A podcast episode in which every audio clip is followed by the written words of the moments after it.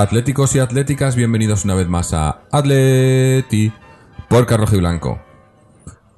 Como ya sabéis la mayoría, o espero que seáis la mayoría, en, estas época, en esta época pues no hay, no hay fútbol obviamente, pero nosotros seguimos haciendo el programa, eh, intentamos hacerlo con una, eh, un- una periodicidad semanal, más o menos, y también pues tocar temas un poco diferentes a los que solemos tocar durante, durante la temporada, durante la temporada oficial.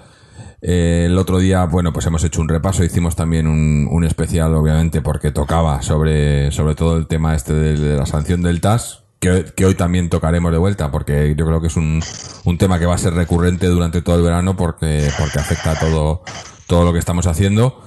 Pero también queríamos hacer un poco, un poco, un poco de historia, como hicimos la temporada pasada, en, pretemporada, que, que tuvo muy buena acogida y la gente nos, mm, nos le pareció que les gustó bastante. Y bueno, pues hoy queríamos también hacer algo, algo por el estilo.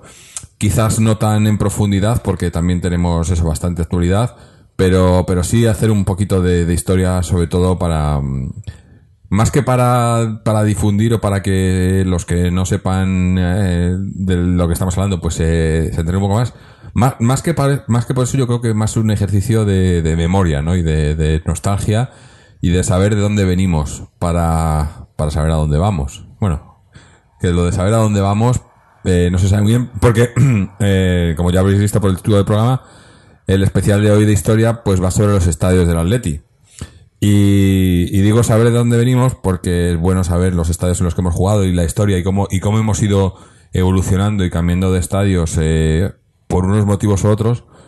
Eh, y digo no saber muy bien dónde vamos porque eh, otra vez em, esta semana se ha vuelto a confirmar que, que no sabemos muy bien si acabaremos jugando los primeros la, la temporada que viene de inicio en el Wanda Metropolitano Peineta solar acondicionado, como queráis llamarlo.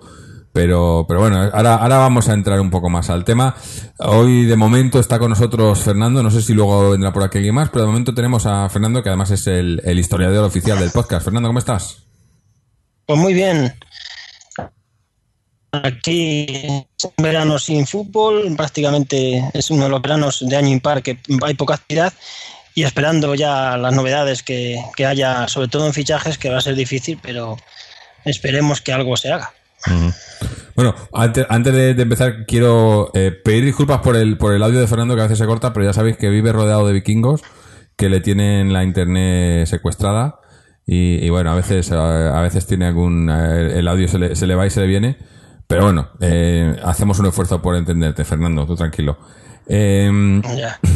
Vamos, eh, bueno, eh, eso, eh, empezamos con el, con el, con el plan histórico, lo, que queríamos hablar un poco de historia de los estadios del Atleti, y, y luego entramos un poco más a, bueno, obviamente también tocaremos el tema del estadio, del, del nuevo estadio y de cómo está el Calderón ahora, pero también eh, luego tocamos el tema de fichajes, eh, cosas más o menos confirmadas y rumorología, que también es, también es bastante, pero eso, eso mm, no. No me gusta tanto entrar en eso porque ya sabemos que es, pues es un poco rumores y no, y no, y no sabemos mucho. Así que no, no sé si quieres empezar tú, Fernando, que como digo, eres el, el historiador Sí. oficial eh, con, en los programas anteriores, pues eras el que, el que llevaba la batuta, ¿no? Porque más que nada por, por todo lo que, lo que estudiaste tú de, sobre el Atleti, ¿no? Sí, hemos tenido varios estadios. Los más conocidos son el Metropolitano y el Calderón, pero hemos jugado en otros campos. Eh, casi todo el mundo solo recuerda Metropolitano y Calderón y tiene vagos recuerdos de los demás, sobre todo porque son muy antiguos o se han jugado pocas temporadas. El primer campo de la historia del Atlético de Madrid fue el campo del retiro de Menéndez Pelayo. No tiene un nombre oficial porque en esa época no era un campo ni tapiado, ni con gradas, ni nada. Era prácticamente en un descampado, se hacía como se podía el campo. y estaba situado en la avenida Menéndez Pelayo en Madrid, entre el viejo tiro del Pinchón y la antigua ronda de Vallecas, justo detrás de la tapia del Retiro. Por lo tanto, se le conoce como el campo del Retiro o el campo de Menéndez Pelayo. Hoy en día, en los terrenos de ese campo está situado el Hospital de Niño Jesús y eh, allí se jugó eh, los diez primeros años de la historia del Atlético de Madrid, de 1903 hasta el 1913. Fue el primer campo un estadio que curiosamente también se le conocía como el Campo de la Rana, no por la existencia de algún charco cercano al mismo, sino por la cantidad de los juegos de la rana que rodeaban al popular merendero donde estaba el campo. El juego de la rana que todo el mundo sabe cuál es, ¿no? Sí, sí. Bueno, eh, para el que no lo sepa, ¿no? Es ese que son unas ranas de metal, ¿no? Que tienen la boca abierta y tienes que tirar monedas, ¿no? A meterlas, ¿no? Eso. Pues alrededor del campo había muchos juegos de la rana y popularmente también se conoció a este campo como el campo de la rana. Era un campo muy, pues, muy de fútbol básico de esos años de principios del siglo XX, donde no había estadios de fútbol como los podemos ver actualmente. Había una caseta, una especie de caseta vestuario donde vivía la señora María y su hijo Casimiro, que se encargaban más o menos de, de lavar la ropa de los jugadores y de más o menos una especie de una tinaja, es cuando allí los jugadores se bañaban, entre comillas, y les daban unos refrescos de jarabe de limón para en los intermedios de los partidos. Era un campo sin vallar, estaba circundado, eh, tenía una zanja bastante profunda para impedir, para impedir que volquetes y carretas de bueyes de los barrios próximos entraran al campo y, echaran dentro del, del campo eh, pues todo tipo de basuras y pese a estar sin vallar, por lo tanto al estar circundado y con, esa, con ese foso, pues se podía evitar esta, este motivo. Era un campo de tierra, ¿eh? Sí, sí, bueno, antiguamente. Esto, esto es un poco. Era de tierra. Eh, hablábamos el otro día en el programa de, de tu, tu, experiencia con el socio, ¿no? Y con el fútbol de, de, barrio, ¿no? Esto era un poco así, ¿no? Esto era un poco, pues eso, en sí, aquellos sí, momentos. Era, así. era, era el empezar Atleti- de nada, de claro. la cero. La, las porterías se colocaban directamente los jugadores, llevaban las porterías a hombros y las colocaban. Y pintaban el campo por los propios jugadores, los propios socios, las redes las ponían ellos.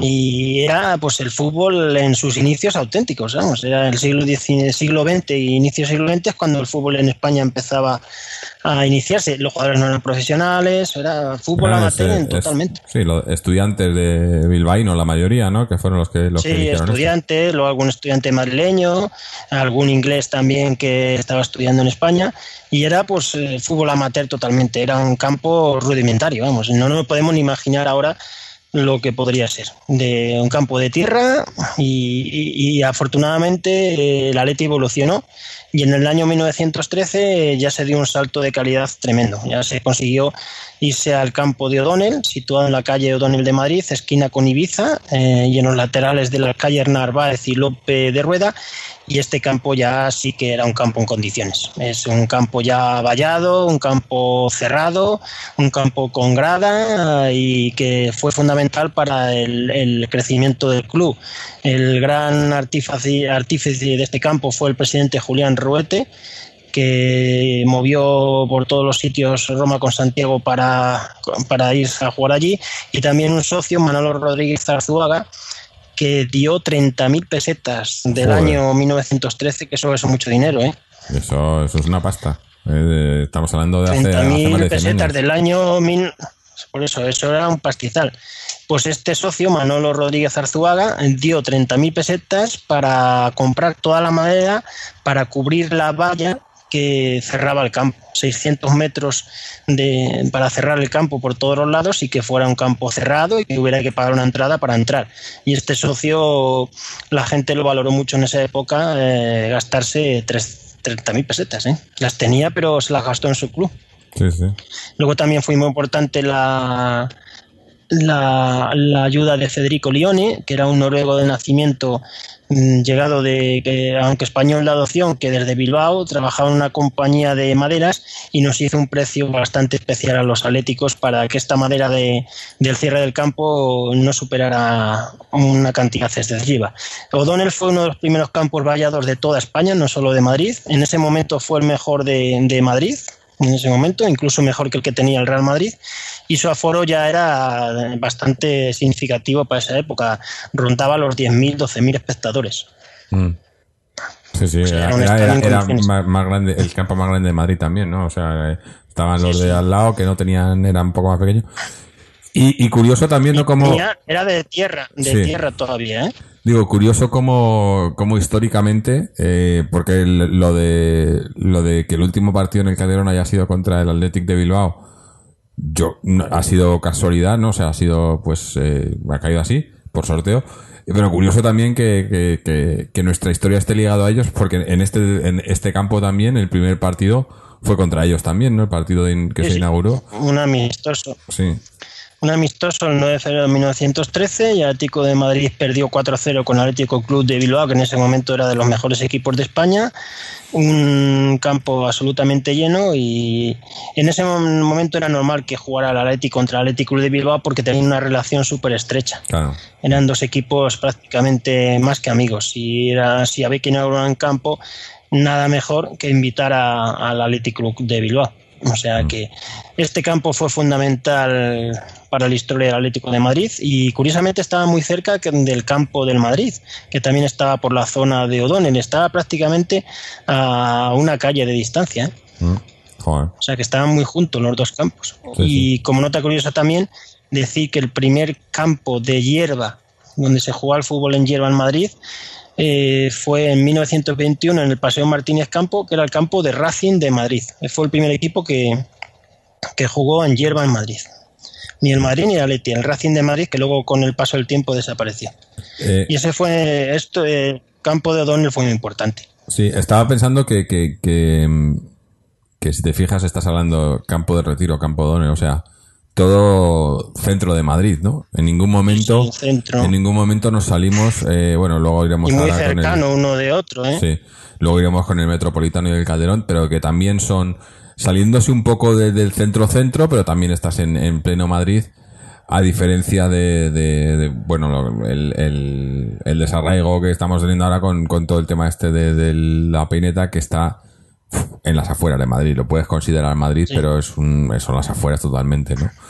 Pero, pero eso estaba todo en el centro, ¿no? Hombre, también había más, estamos hablando de, de- del siglo pasado, ¿no? Inicios del siglo pasado, hace más de 100 años, donde, bueno, pues eh, la ciudad era, era más pequeña también, ¿no? Pero, pero aún así, eh, es, es curioso cómo nosotros nos hemos ido yendo hacia afuera y los otros pues se han quedado ahí, ¿no? Eh, sin hacer agravio comparativo, que no me gusta en estos temas, pero, pero somos nosotros mismos los que nos estamos yendo, ¿no? Eh, no nos ha echado nadie, ¿no? Eh, y parece eso, parece que eh, como si no fuera demasiado, como si, si, la- si como es lo de eh, eh, la, la ciudad no, no es lo suficientemente grande para los dos, ¿no? Pues eh, no sé, me parece, me parece muy triste, ¿no? Pero, pero es curioso, ¿no? Como eso, como estábamos tan cerca los unos de los otros. Siempre hemos estado relativamente cerca, ¿no? Los campos siempre Sí. eh, han sido, pues eso, el rival, el de enfrente, ¿no? Por eso lo llamamos el de enfrente.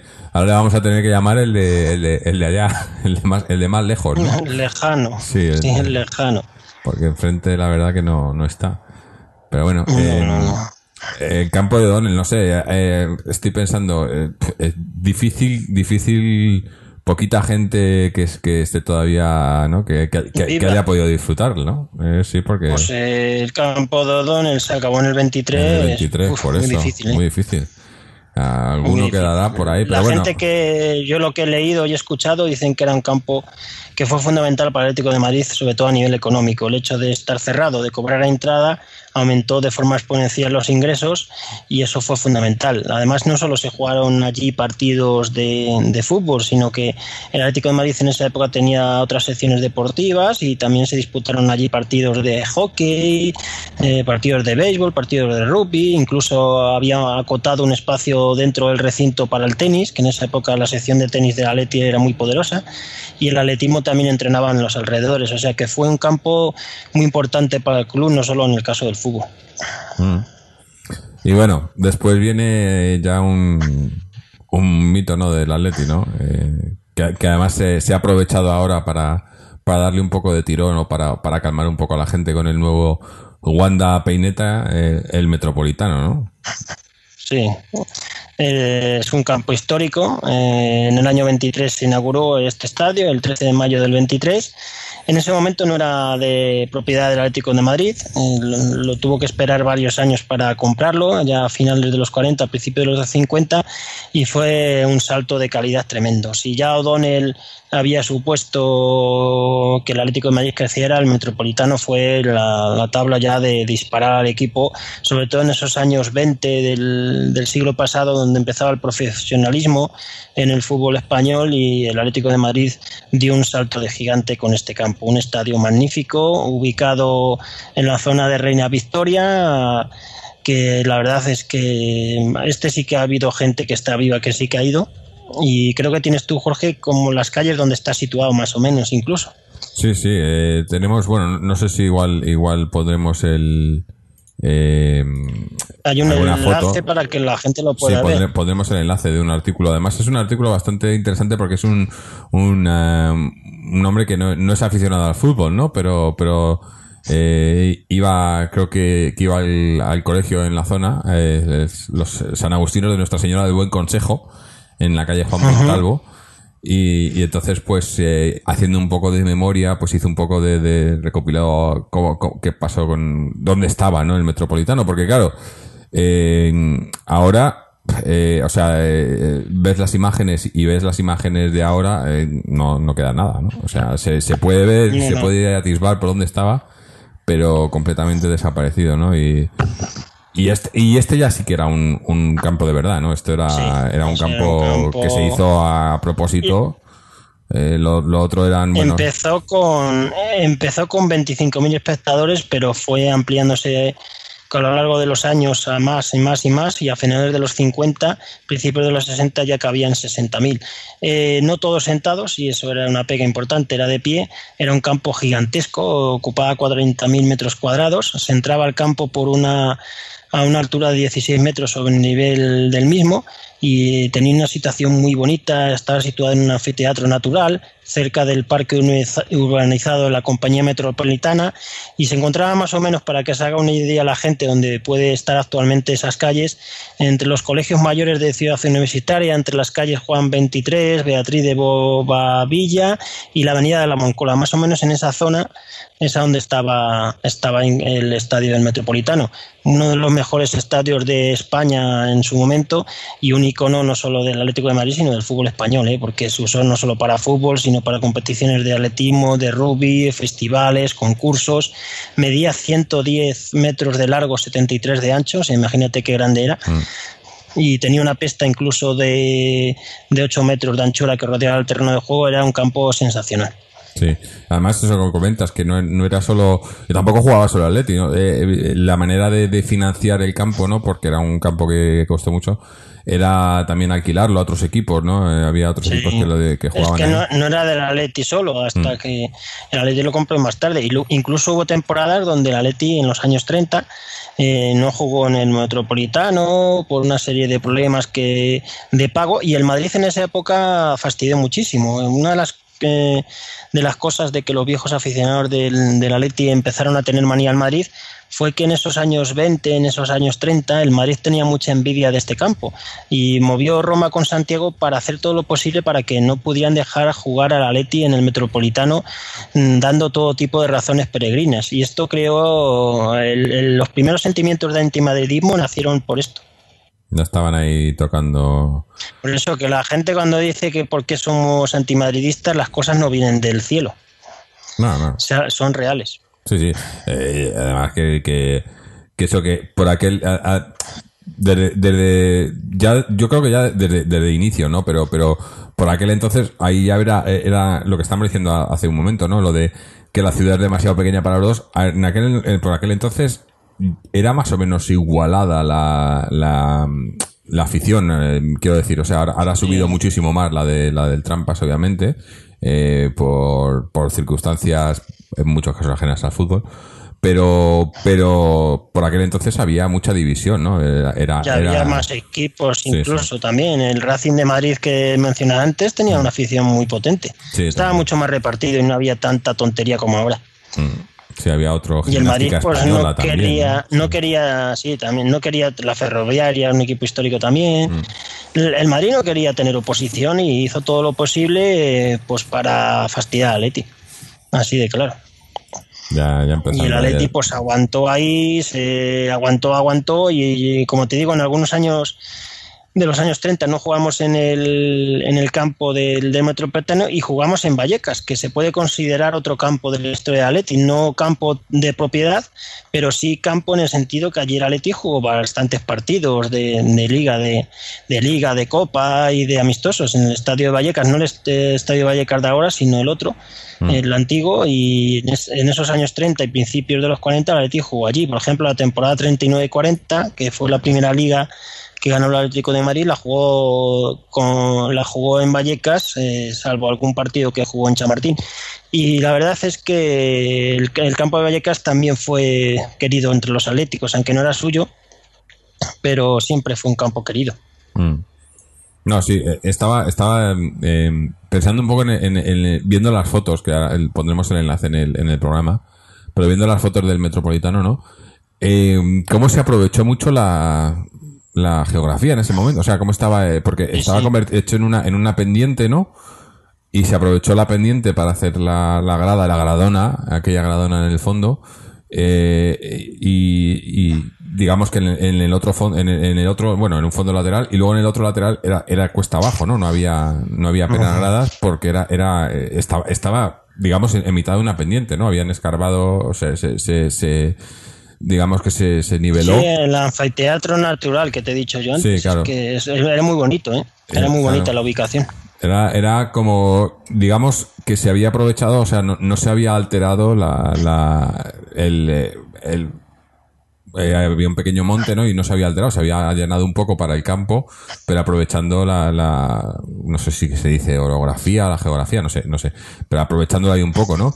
Eh, que, no sé, a mí, a mí estas cosas me gustan, ¿no? Porque parece como que, que era el sitio ideal para el campo, ¿no? O sea, como que estaba, estaba donde tenía que estar, ¿no? No como ahora que te los plantan en cualquier lado, ¿no? Y, y parece pues, muchas veces que, que, que, que- pintas tú ahí, ¿no? Pero bueno, eh, Sí. en el Se metropolitano. un poco. Sí.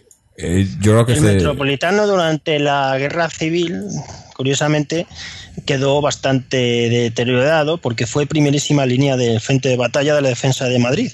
Mm, y fue usado como mm, pues eso de había ahí batallones de guerra y de la verdad es que quedó súper deteriorado y eso provocó que al, tras la guerra civil el Atlético de Madrid tuviera que jugar en Cha en Chamartín, el campo de Madrid, la 39-40 casi completa, y luego ya en Vallecas, y no se volvió hasta el Metropolitano hasta, hasta la primavera del 43, ¿eh? o sea que 43. hubo ahí eh, tres años que fue imposible volver al Metropolitano porque estaba bastante malo y luego también eh, la situación económica del club era bastante problemática tras la guerra civil.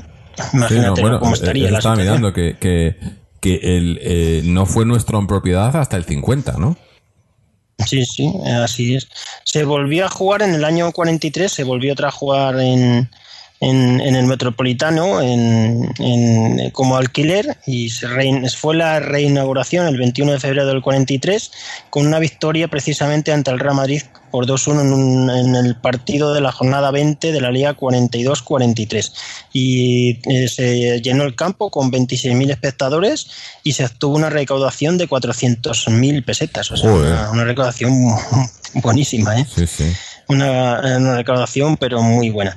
En esos años, eh, incluso como nota curiosa, se hicieron pruebas de luces en el Metropolitano el 26 de junio del 43, de jugar con luces eléctricas, con focos, algo que era prácticamente inédito en España. Se probó en un partido amistoso contra el Valencia, eh, que venció por 4-1 al Atlético de Madrid el 26 de junio del 43, pero las crónicas de la época dicen que no funcionó, que había mala visibilidad, que no se veía bien, que había zonas en penumbras y que una portería se veía mal, por lo tanto se desistió y había que esperar bastantes años más para que el fútbol se pudiera jugar con luces en España. Yo creo que fue hasta finales de los 50, principios de los 60 cuando se, se popularizaron las- los focos. Sí, hombre, es que por aquel entonces, para empezar, que no creo que hubiese luces muy potentes, y segundo, que, que la, la, la propia estructura del campo quizás lo hacía más difícil, ¿no? Porque teniendo la grada en un lado, pero no teniendo nada en el otro, ¿no? era, me imagino que sería difícil de iluminar, ¿no? Pero buena, buena Y luego iniciativa, además ¿no? los, par- los partidos se juegan siempre a horas normales, digamos. Sí. No había competiciones europeas, Sí, no se jugaba a las otra 11 de la noche, ¿no? y- Como ahora, que juegas un no partido. había de- televisión, por ejemplo, claro, no había televisión. Mm. Se jugaba una hora, pues casi siempre, pues entre las 3, las 4 y las 5, antes de que se hiciera de que se hiciera de noche. Como dices tú, hubo unos años ahí que, que se, se siguió jugando en el Metropolitano como alquiler, hasta que finalmente el 15 de abril del 50, en una operación magnífica a nivel económico, el Atlético de Madrid adquirió en propiedad el Estadio del Metropolitano por 11.800.000 pesetas, casi 12 millones de pesetas. Es una operación magnífica porque se, se compró en el año 50 por unos 12 millones y luego en el año 65 se vendió por más de 100. O sea que fue una operación, pero muy rentable. ¿eh? Mm.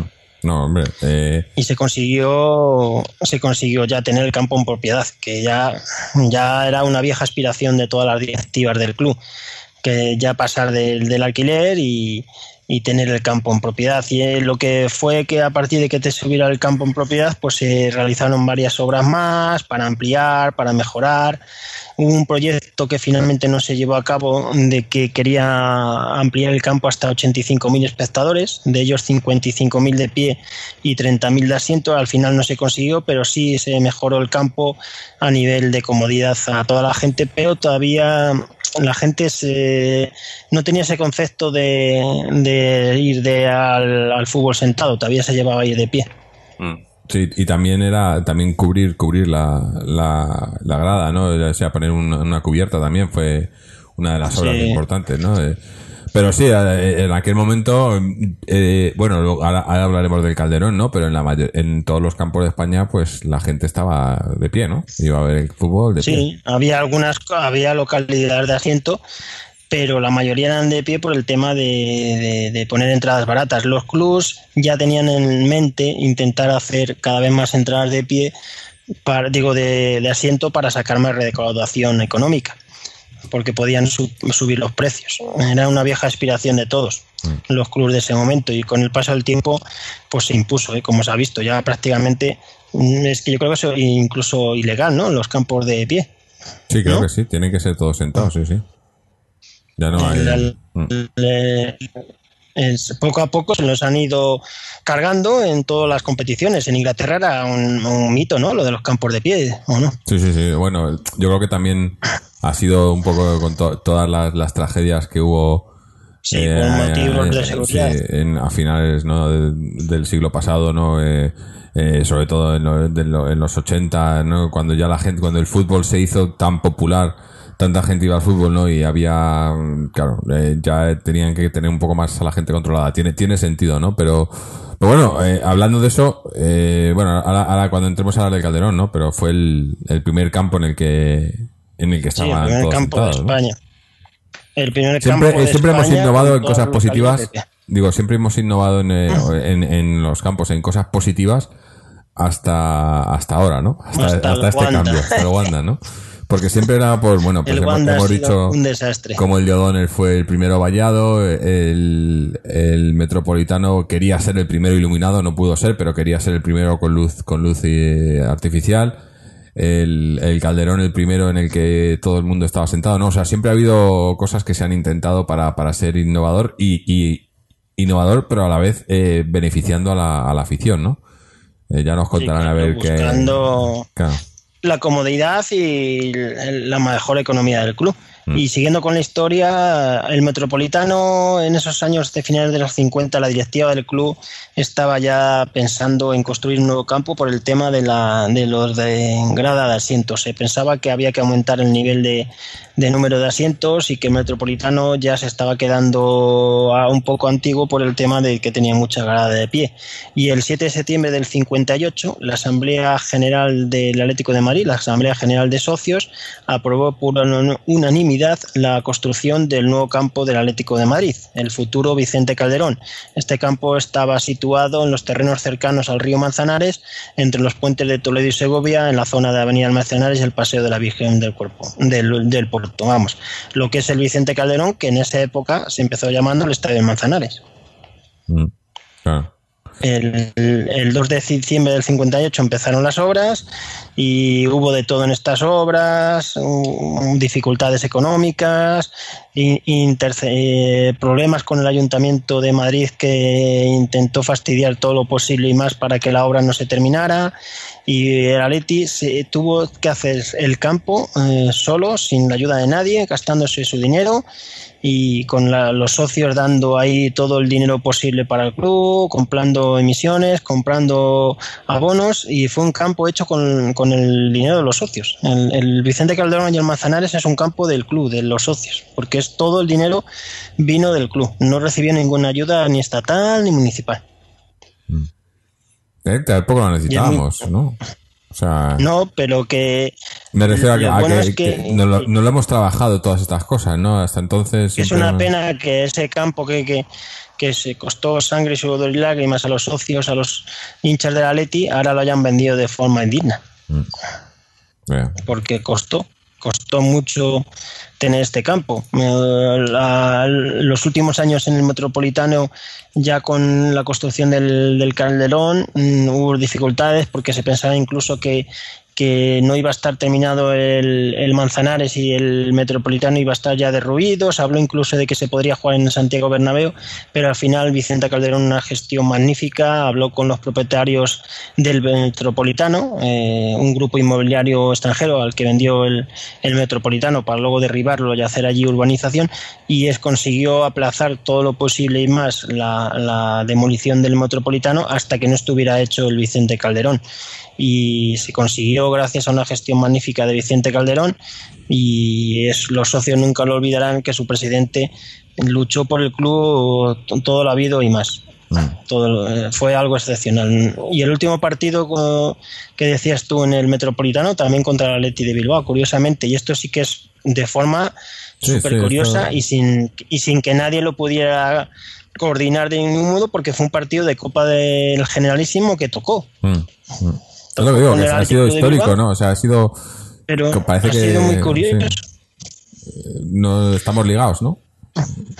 Sí, fue el 7 de mayo del 66, último partido en el, en el Metropolitano, un partido de Copa, eh, ida de la Copa, eh, el Atlético ganó 1-0 con un gol de Cardona, fue el último gol y el último partido de, del Atlético de Madrid en el Metropolitano. Cardona era un delantero uruguayo menudo, digo uruguayo hondureño, que posiblemente sea de los jugadores de Honduras más importantes de toda su historia y en Honduras eh, reconoce mucho al Atlético de Madrid por Cardona, porque fue un hombre que jugó varias temporadas en el Atleti y fue una estrella en Honduras, porque imagínate lo que era para Honduras tener un jugador en esa época jugando en el fútbol europeo. Claro, claro.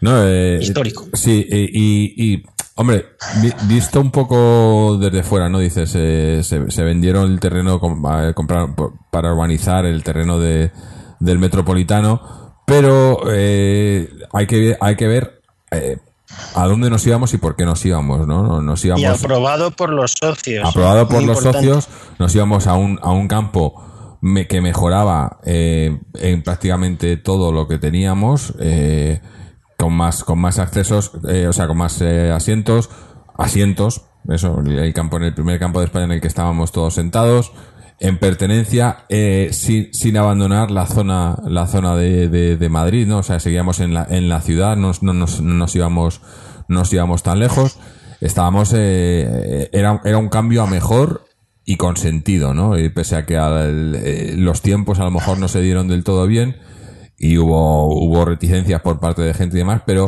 pero era, era una, una evolución. Era una evolución eh, quizás yo diría que necesaria, ¿no? Porque el metropolitano, pues, ta- para la época, pues estaba quedando anticuado. Imagínate, imagínate que no nos hubiésemos movido, ¿no? ¿Qui- ¿Quién se imagina ahora un campo como el metropolitano? Eso no, no, no, no es factible, ¿no?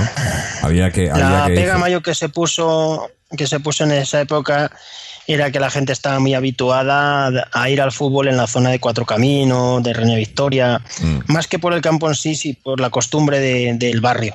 Pero Sí, a poco a poco poco se consiguió que la gente se, ac- se aclimatara a la zona del Manzanares y al final se convirtió, la zona del Manzanares se convirtió en un barrio rojiblanco tal como había sido el barrio de Cuatro Caminos.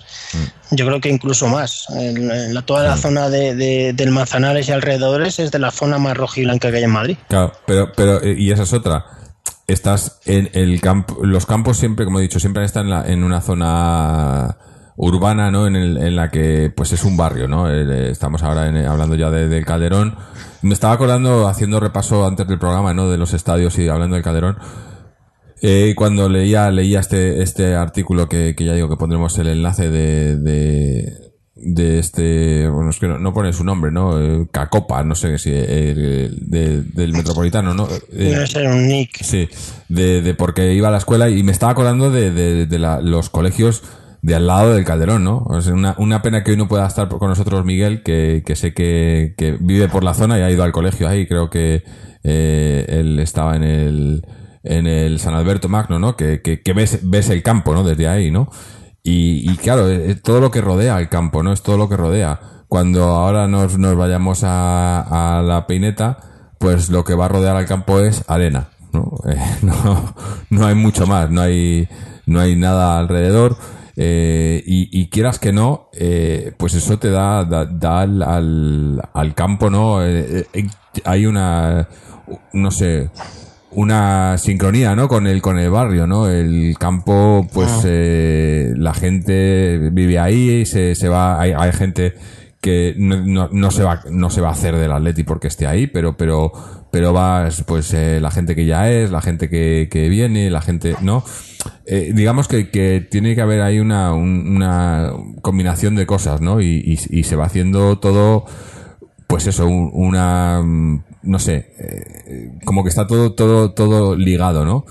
Pero claro, cuando te vas a un campo que no hay nada alrededor, pues eso, eso lo pierdes, ¿no? Y, y, como decías tú, cuando se, nos mudamos de la zona de, de, de Cuatro Caminos y tal a- al Manzanares, costó, pero, pero poco a poco, pues eh, se fue, se fue creando esa, esa unión, ¿no? Entre, entre el barrio y la, y el campo y la, y el equipo, ¿no?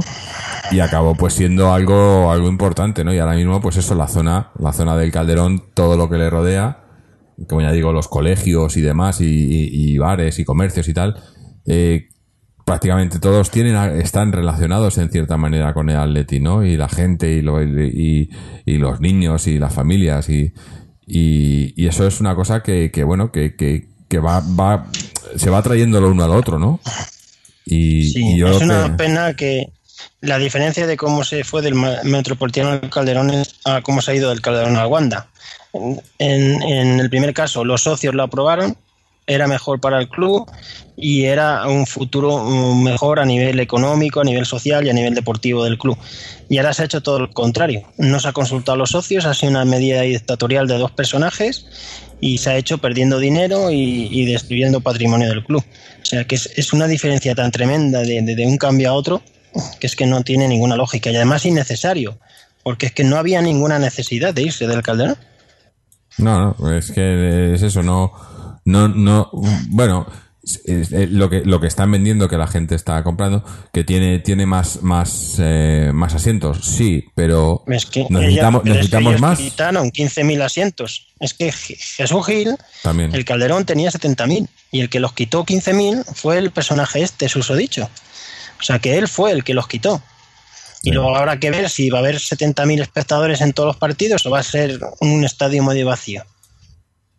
Me- habrá habrá, hay que habrá que verlo, ¿eh? Pero pero eso, el, el caso es que, que, que el cambio fue, yo creo que ese cambio fue, Fue con- sobre todo aprobado y querido por la afición, que es lo más importante. sí, en este no y se- beneficioso para el club. Mm.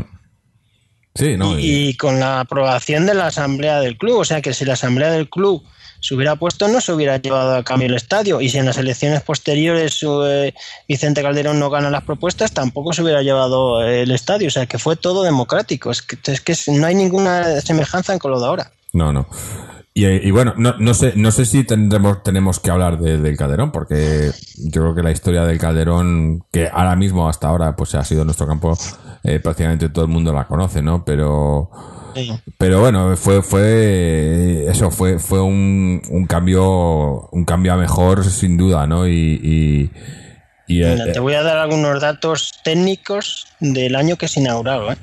El, el Calderón costó 240 millones de pesetas y fueron financiados por el Atleti totalmente, entre lo que sacó en la venta al Metropolitano, el luego dinero que aportaron los socios y la economía bollante del club y alguna venta que se hizo, se consiguió irse al Calderón, que, en- que tenía 70 puertas y tenía una, un- una capacidad de, de desalojo impresionante. Si las 70 puertas estaban abiertas, el Calderón se desalojaba lleno con 70.000 espectadores en 7 minutos. No sé, y eso en el año 66 en un campo es increíble. Luego los vestuarios para la época tenían mucho lujo y mucha modernidad, tenían duchas individuales ya en ese año, tenía piscina, tenía sauna, tenía gimnasio, sala de relajación, sala de calentamiento, calefacción en el, el vestuario. Se podía acceder al campo en coche porque incluso había aparcamientos dentro del campo donde los jugadores dejaban el coche. Había dos estaciones de metro cercanas, 40 ventanillas de taquillas, cu- cu- eh, 400 eh, kilómetros de cables para instalación eléctrica, una instalación eléctrica, unos focos excepcionales. Fueron una revolución cuando se, se usaron por primera vez en el, en el Manzanares por la iluminación sensacional que daban y era un campo que es que era, era, era un lujo. ¿eh? En esa época mm, de los mejores no solo de España sino de Europa. Mm. Claro, es que es eso, no sé, el, el cambio no había que venderlo mucho, ¿no? O sea, eh, era... era La única pega era el cambio de barrio, es lo que más pega puso. Sí, pero es de un más, barrio a por otro. Más que por que- tradición, sí, que yo creo, yo creo por que eso costumbre y esas nos pasa a todos, ¿no? A to- a- eh, es una es una condición humana, ¿no? Te cambias y dices, no, es que es que no me gusta, te tienes que mudar de casa, a lo mejor no, porque me voy a otro barrio y no me y no voy a estar bien y tal, y luego entras y, y sí, pero estás hablando de, irte de un barrio a otro. Ahora lo que estamos hablando es como de irte de, de, un, de la ciudad a, a un pueblo, ¿no? Y, ya no es lo mismo. Ya el, es la, el, el estilo de vida diferente, la gente diferente, pues eh, más o menos es lo mismo, porque es que nos estamos yendo a, a otro punto que no tiene nada que ver, que no tiene, no, que es, no tiene, eh, si- sin, sin ánimo de ofender a los que haya por ahí, que, que habrá gente allí, aunque haya poca, pero haya gente, pero tiene personalidad, es un sitio, es un,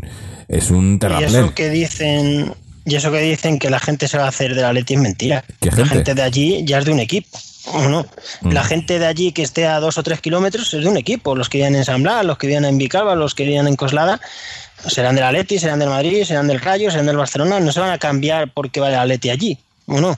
No, por eso. Es digo, que, que, que poco a poco te- eh, lo que pasó con, eh, con cuando se movió el Calderón aquí, poco a poco vas haciendo la, eh, el, digamos, eh, la, la afición, ¿no? Eh, per- pero, pero eso es que estás en una zona que es muy, muy, o sea, estás dentro de un barrio, ¿no? El, el- el- el estadio se construyó en el corazón de un barrio, ¿no? O, de, entre, o entre barrios.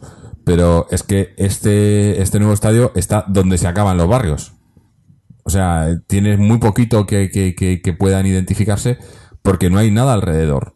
Eh, pues hablábamos de los accesos eh, que, que va a haber para Wanda. Porque, ¿Por qué tienen que crear accesos? Porque no, porque lo han hecho en un sitio donde no hay nada, ¿no?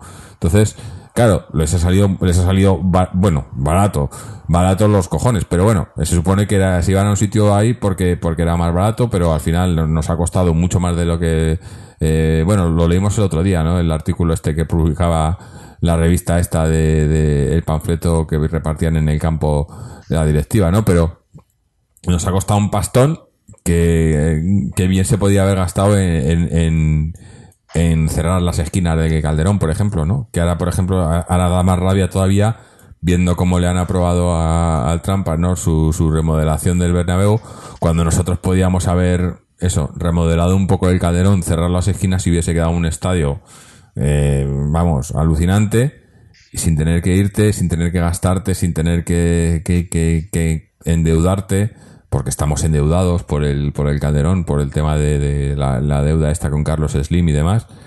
Y, y, y, en fin, que es que es una operación que no tiene sentido. Cuando teníamos un campo, pues eso que, que, que, que nos valía perfectamente. Un campo, cinco estrellas, ¿eh? que se Sí, podía sí. jugar una final de Champions, una final de Copa, como se ha jugado. O sea, que es un campo moderno, seguro, que tiene todo para jugar partidos de fútbol. No es viejo, la mentira de que es viejo es falso totalmente. El Calderón es del año 66, cuando el Camp Nou es del año 58 y el Santiago Bernabéu es del año 47. O sea que es mucho más moderno que esos dos estadios. Lo que pasa es que el gilismo en una de sus operaciones lamentables en los últimos años ha ido dejando de que el campo se de, prácticamente se cayera a trozos porque no, ha, no lo ha cuidado en absoluto, ni a nivel de limpieza ni a nivel de nada. Le ha dejado que se muriera prácticamente para vender que estaba viejo, que estaba obsoleto, que se caía, cuando no, no se han dedicado ni a limpieza en absoluto. Era una operación maligna que la tenían pensada desde mucho tiempo para que la gente pensara que el calderón estaba viejo cuando es una mentira absoluta. Es un campo que, vamos, que tiene todo para seguir estando en vigor, pero se lo han cargado sobre todo ante la afición que, que no, algunos mm, llorarán después de lo que hicieron. Porque han dejado que tiren la casa de sus padres, las casas de sus tíos, las casas de sus abuelos y no han movido un dedo, pero allí, la, allí cada cual su conciencia, mm. pero yo te puedo asegurar, Jorge, que esto en, el, en, los años 60, en los años 70, en los años 50, la afición de Atleti no hubiera permitido esta, esta venta del campo, no lo hubiera permitido. No, no, estoy, mirando además. Pero ahora tenemos otra afición. Estoy mirando así por, por echar un poco ojo, ¿no? La distancia, ¿no? Eh, en coche, eh, alguien que esté en el Calderón, que se mueva en coche, por ejemplo, que, que viva en la zona del Calderón, o en, zona de aledaña, ¿no? Eh, para ir al Metropolitano, al, al Wanda Peineta, eh, son 20 kilómetros por la M40 o, o, sí, 20 kilómetros, se tardaría unos 20 minutos. Eso en coche que es la minoría. La mayoría de la gente pues se mueve en transporte público. Transporte público, para ir desde, desde la zona del Vicente Calderón hasta la zona de, La Peineta, una hora y media mínimo de transporte público. Una hora y media a dos horas, a dos horas y media, depende del tren que cojas o del metro. O sea, esto es, eh, que no nos digan que estamos, es que te mandan, te mandan a la otra punta es un, es un desarraigo total del club, ¿no? Eh, eh, luego, luego tenemos todo el tema este del escudo, el himno y tal, pero, pero lo de que te manden allí ya es, eso ya te está, está matando la historia del club, ¿no? Eso va, va, contra Es empezar, empezar de cero, pero para mal, ¿eh? Mm. Ese es un nuevo Atleti en muchos sentidos. Eh, y además lo tenían pensado, cambio de campo, cambio de escudo y esperemos que no se atrevan a cambiar camisetas. Sí, y es, y es, y es pura especulación, ¿no? que es lo que, lo que decía al principio del programa, de, de dónde venimos a dónde vamos, ¿no? Estamos hablando de los campos de retiro, del campo de Donel, cómo era, pues, eh, eso de, de, de fútbol de, de, barrio, ¿no? De, de amigos, de, de, gente que se reúne, que, que se juntan, juntan dinero, ¿no? A un, comentabas antes de un socio, ¿no? Que te, te pone 30.000 pesetas de las de hace 100 años, ¿no? Que eso era un, un, pastizal, ¿no? Para que el equipo tenga un campo y tal. Se, se hacen las cosas cuando ahora, eh, ahora es todo por, por beneficio, por marketing, por tal, pero el, el club, la afición, les importa un pito. O sea, esto es, es, un cachondeo, se ríen de nosotros y encima, eso, y encima vámonos todos contentos a, al Wanda, ¿no? Que, que esto va a estar muy bonito. Y ahora encima, como hemos dicho también, se, se, anuncia que no, que no va a estar ni listo para empezar la temporada. A ver dónde empezamos jugando esta temporada, porque miedo me da. Porque, el césped del Calderón se lo quitaron el primer día. Se van a pedir jugar los dos primeros partidos de liga fuera de casa, que a nivel deportivo puede ser bastante perjudicial, ¿no? Pues sí, sí, eh, a mí eso nunca, nunca, porque fuera de casa, Empezar pero... La liga fuera de casa, dos partidos, según con quien te toque. Claro y además, ser peligroso. Y además que, que, no creo yo que acceda a la liga. Siempre en estas cosas se piden y luego, luego a la liga hace lo que le da la gana. Y, y nosotros normalmente no solemos ser de los favorecidos en estas cosas. Somos de los que siempre que pedimos cosas no nos hacen ni caso. Cuando hay otros que, que les hacen más caso. Pero, pero ya el hecho de eso, de que no esté listo, no vaya a estar listo, y, y, y también eh, estos son, ya digo que no me gusta hablar de rumorología y tal, pero del, del amigo del amigo que trabaja ahí y que me han dicho que, que esto, que, con, que, que, que, tal y como lo ven, que, que con suerte estará listo para final de año, dicen. O sea, que, que no me extrañaría que, que no juguemos los dos primeros partidos y cuando empecemos a jugar, que empiecen a jugar, pero que no estén los accesos, que el medio campo esté cerrado. bueno, como le pasó, como le pasó a en el, en el, en el nuevo Samamés, ¿no? Estuvieron en los primeros meses con un fondo cerrado, ¿no? Pues aquí no me extrañaría que hicieran eso, pero peor. O sea, que tuvieran eh, un fondo, un lateral y, eh, en fin, eh, cualquier chapuza de estas no me extrañaría lo más mínimo. Porque a esta gente lo que le importa es es que, que el Calderón se, se tire se tire abajo, ¿no? Es parece ser que es su, es su meta, ¿no? Que el Calderón se tire, se tire y se tire. Y ya está, y bueno, no sé. Eh, la verdad que Es muy triste. es triste haciendo Es haciendo historia era, ahora. Era, era innecesario. Sí. Era innecesario. Si es que no hay ningún motivo para irse de Calderón. Mm. Se, han- se han inventado los motivos. Porque si hubiera sido rentable de algún modo, aunque fuera económicamente rentable, pero es que ni económicamente rentable, es que no hay ningún beneficio. Bueno, Si es que lo cojas por donde lo cojas. Pero bueno, sí. eh, el- ya está hecho y, y ya no hay solución. La- a- luego ya la gente verá si se va o no va al campo, si hay gente nueva en el campo, si antiguos socios se dan de baja. Con el tiempo va a cambiar, va a cambiar el tema de la afición, no va a ser lo mismo. ¿eh? Mucha gente se va a caer, se va a caer y, y va a dejar de ir al campo. sí, no Va a haber una nueva afición, entre comillas. Sí, Va a cambiar el club a todos los sentidos. como estamos más cerca del aeropuerto, pues será eso, la- los, los, los chinos que vengan de turistas y tal, eso será la nueva, la nueva afición. Que se- será, eh, al fin y al cabo, yo creo que esa es la afición que quieren los, los giles, ¿no? Porque son los que vienen y se dejan el dinero y le venden, le venden la entrada con la camiseta, con el indie, con el tal, y te lo compran todo por 500 euros y, y ya está. Y, y dejan una pasta y, y eso es lo que quieren estos. Y no alguien que se quede ahí y que luego encima Decían se que- queje. y- Sí, un Atlético de la- Mm. Decían que uno de los motivos del campo es que estaba cerca del aeropuerto y que los equipos que venían de fuera iban a tener el campo cerca. O sea, Claro, o ¿qué sea me que- importa que tengan Hacemos el campo, un campo, cerca los equipos que hacemos un campo para los equipos de fuera, ¿no? Ya. para que vengan y, y estén más a gusto, claro. Y, y- ¿eh? ¿Tú te imaginas que le dijeran eso a, un- a, a- a Luis Aragonés, por ejemplo? No. Sí. ¿Eh? Que le digan a Luis, a Luis Aragonés cuando está en vida, ¿no? No, que vamos a movernos un campo para que los rivales estén más cómodos. Vamos, les iba a poner de vuelta entera, ¿no? A esta gente, porque eh, al rival ni agua, vamos, le, da su... Pero, eh, ¿qué, es- qué es esto? ¿Qué es esto? En fin, De todos modos, hasta que no se derribe el, el calderón, yo creo que no vamos a ser conscientes de lo que hemos perdido. No, está claro. O, o, o se derribe, No lo derribe, no. se derribe, o, o cuando, cuando jugamos el primer partido en el, en el Wanda, ¿no? Y digamos, pero, Pero, pero, mientras ¿qué es que no esto? se derribe, siempre habrá un, un hilo de esperanza de volver. Sí, bueno. Que pase, Pero muchísimas cosas y se vuelva, pero el día que lo derriben entero ya sí que ya no hay no, no, no sabemos, ¿no? no De eso no nos han dado pistas de, de cuándo se piensa derribar y En tal. teoría no se sabe cuándo, pero ahí iría Yo creo, yo creo que sí lo saben y no, lo quieren parque. decir. Lo van a hacer por sorpresa, así de repente tal. Mañana se tira el, el calderón. Y porque mi- mira lo que tardaron en quitar el césped, que se hizo el partido ese, el partido, bueno, no sé ni, cómo- ni cómo llamarlo, eso que hicieron de, de la- de las de leyendas. las leyendas. Y al día siguiente de jugarse el partido contra el Athletic de Bilbao, y al día siguiente se quitó el césped. Tardaron dos días en quitar el césped del Calderón. No sé qué prisa tenían, vamos. Sí, sí. Dicen que era por un concierto, pero conciertos se han hecho antes con el césped de Dajo, ¿no? A, a no ser que lo hayan vendido el césped, que me parece que también. Ya, Habrán vendido todo. ya no ha sido igual que el, el concierto fastidie, no, han, han- han vendido eh, todo y lo posible y más. Pero bueno, Sí, sí. el Calderón ha muerto. Han vendido hasta la, a la afición. la. Han vendido hasta la afición. Sí.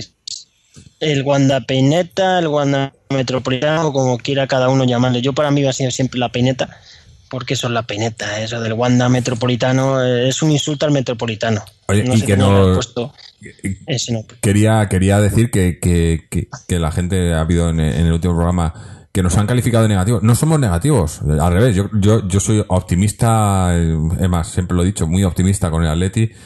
No soy negativo, es que es lo que hay, es lo que me ha traído esta gente, ¿no? O sea, me, me, me, me pone, me altera, me, me, me saca de mis casillas que, que, que vengan y que nos, nos maltraten así y que no hagamos nada, ¿no? Y, y que, bueno, pues la mayoría no haga nada, ¿no? Y, y que, que nos dejemos eh, manipular y manosear y, y vapulear por esta gente y, y eso me, no, no estoy en contra de. Además, es, es, lo, que, lo que nos vende esta gente, ¿no? No, es que estáis en contra del club. No, no. Esto que estamos haciendo, y lo he repetido muchas veces, estamos defendiendo el club. Vosotros sois los que estáis en contra del club y hay que reconocer, y hay, que, no reconocer, hay que recordar que el Club Atlético de Madrid no es el Gilmarín y Cerezo Sociedad Anónima Deportiva, es el Club Atlético de Madrid de los, de los, de los atléticos. Aunque ya no es un club, ya no entiendo por qué se sigue llamando club cuando en realidad es una, Sociedad Anónima Deportiva porque la han robado, aunque por eso también quiero, creo que la podemos legitimizar, legitimizar como club de los socios, porque no hay socios de, en sí que tengan representación en el club porque, porque es una sociedad anónima deportiva, pero todo eso fue ilegal. Entonces, para mí, en, en mi corazón, por lo menos, el, el, el, equipo sigue siendo de los atléticos, ¿no? Y, y, esto que estamos haciendo es en defensa de, de, de, nuestro equipo porque lo que están haciendo, pues, es un saqueo. Es un saqueo en toda regla y, y, a lo mejor en, en otros años pues se, se, declara también ilegal todo, pero, pero como la justicia aquí pues es un es un cachondeo, pues eh, se declara ilegal, pero no pasa nada. Se habrá prescrito el delito, como pasó la otra vez. Claro. Y... llevan un sistemático desde el año 87. Mm. Pero algún día cambiará la cosa. Es, nada dura toda la vida. Hay que tener mucha paciencia y alguna vez acabará. Sí. Y bueno, ahora yo con esto creo que vamos a, a ir terminando el tema, el tema histórico. por último, decir a los oyentes en comentarios del próximo programa, si alguien quiere decirnos algún recuerdo de, del Metropolitano, del Calderón o incluso ya de, de, Campo del Vallecas, o si hay alguno incluso que estuviera en el antiguo Menéndez Pelayo o el de O'Donnell, pues nos gustará mucho oírlo, sobre sí, todo los o de algún los familiar, sí, o de algún de algún familiar, ¿no? Del abuelo o tal, que tengan historias eh, siempre, además, eh, hombre, hemos tenido aquí, eh, pensábamos tenerlo para hoy, pero se nos ha hecho el tiempo, no nos ha dado tiempo, pero tuvimos en algún programa a Bernardo Salazar, ¿no? Que te cuenta historias de, de, de esto, bueno, el, el, mar del metropolitano, ¿no? Y tal, y, y la verdad que es, a, a, mí se te, se te queda, ¿no? Te, se te quedan los ojos de cristalino, ¿no? Escuchando estas sí, historias. Aquel Atleti ya no, no, ya no volverá, no, ¿eh? no. Esa Eh, Leti pero bueno, de los socios, esa eh, Leti de verdad ya no volverá. Ahora es otra cosa y tenemos que adaptarnos, que porque no queda sí, otra, o te adaptas. no. sí. Pero ya el Atleti de verdad, el Atleti auténtico ya no volverá. Bueno, eh, ahora vamos a, antes de pasar ya a hablar un poco más de, de la actualidad, aunque esto también es actualidad, eh, quieras que no, aunque estamos hablando de historia, pero también es actualidad y, y- y lo hemos ido enlazando. Pero tenemos un, un audio de nuestro, nuestro amigo Antonio. No sé, le, le comenté que, que íbamos a hablar de, de los estadios. Así que no sé si nos cuenta algo de eso o si simplemente habla de actualidad, porque no he escuchado el, el audio que nos ha mandado. Pero vamos a escucharlo y a ver, a ver, a ver qué, qué nos dice y ya, y ya vamos, vamos viendo cómo, cómo le respondemos. Vamos a escuchar a Antonio. Bueno, pues eh, os voy a hablar un poco sobre, sobre el estadio Vicente Calderón eh, desde mi punto de vista, porque yo es el único estadio que he conocido. Eh, mi padre sí que estuvo en el Metropolitano y, yo solo he conocido el, el Calderón. Em, recuerdo las primeras veces que iba de, de pequeñajo, em, siempre eh, recordaré los bancos de piedra del fondo sur, el lateral, donde íbamos habitualmente con, con mi padre. Eh, recuerdo también ya más adelante, los años eh, 90, eh, recuerdo los acristalamientos que había en, la zona de, preferencia. Eh, recuerdo el foso que rodeaba el calderón, eh, los cambios que ha habido y pienso un poco todo y digo, "Puf, teníamos un estadio espectacular en el centro de Madrid eh, que con poco dinero eh, lo hubiésemos convertido en un sitio realmente eh, espectacular, una, referencia del fútbol en el centro de una ciudad importante europea, ¿no? Eh, en fin, lo tenía todo, ¿no? Lo tenía, la localización, eh, el ambiente, el barrio, todo, lo tenía todo, ¿no?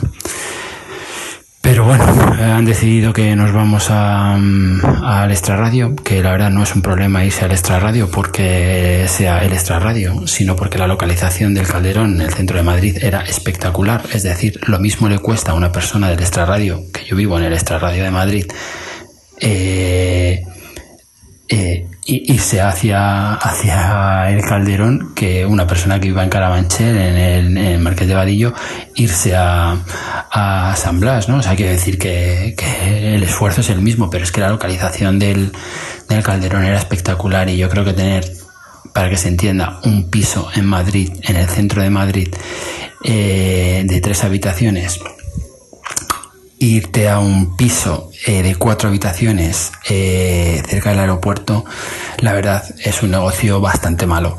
Entonces, pues bueno, han decidido esto y lamentablemente nos tenemos que aguantar porque nosotros no tenemos capacidad de decisión, como todo el mundo sabe, sobre las cuestiones del club, ni las más importantes ni las menos importantes y por tanto pues pues como no hemos sabido unirnos y pelear contra esta gentuza pues pues es lo que tenemos y es lo que nos pasará con el escudo lo que nos pasará con la camiseta lo que nos pasará con el himno y nos tenemos que ir acostumbrando porque si no sabemos organizarnos y si no apoyamos a la única organización que les está dando en su línea de flotación que es señales de humo masivamente si no se la apoya masivamente a, a señales de humo como digo pues eh, es lo que tenemos, estamos perdidos, hemos perdido el club y harán con nosotros lo que, lo que quieran. Eh, si no está eh, Gil y Cerezo, vendrán otros. Entonces, y harán lo mismo, es decir, mirarán por sus propios intereses, que normalmente será llenarse los bolsillos. Y no hay más. Eh, mm, eso sí, eh, me queda un recuerdo enorme de uno de los mejores sitios donde he estado en mi vida, que es el Vicente Calderón, donde mejor me lo he pasado, eh, donde he tenido momentos buenísimos, donde he disfrutado muchísimo, donde también he llorado, eh, donde puedo decir que he estado en todas las partes, en todas las partes del, del estadio. He podido visitar el vestuario, he podido visitar el palco, he podido visitar, estar en todas las zonas de, del estadio eh, como, como, abonado, eh, acompañado de amigos y otras temporadas iba solo al fútbol y, me lo pasé igual de bien o mejor y he disfrutado mucho.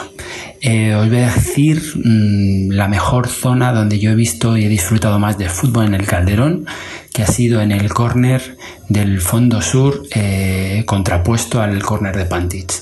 Entonces yo ahí he tenido el abono dos años y de verdad que a ras de césped del fútbol se vive de otra manera y, y ese es mi, mi lugar favorito de, de todos bueno, y ya acoplándome un poco a, la actualidad del Atlético de Madrid, pues eh, de momento, de momento supongo que habrá mucho, mucho movimiento eh, en las oficinas del club, supongo. Eh, la gente que se dedica a hacer fichajes estará muy movida estos días.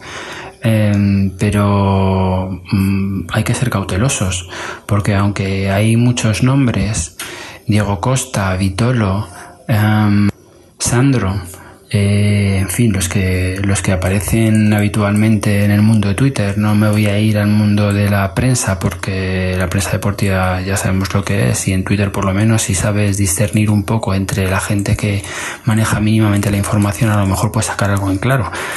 Mm, lo dicho, eh, hay un, un aspecto muy importante que tenemos que manejar. La gente que ya sabemos cómo funciona esto, eh, todavía no nos han pasado los uh, abonos a los que son abonados y a los socios.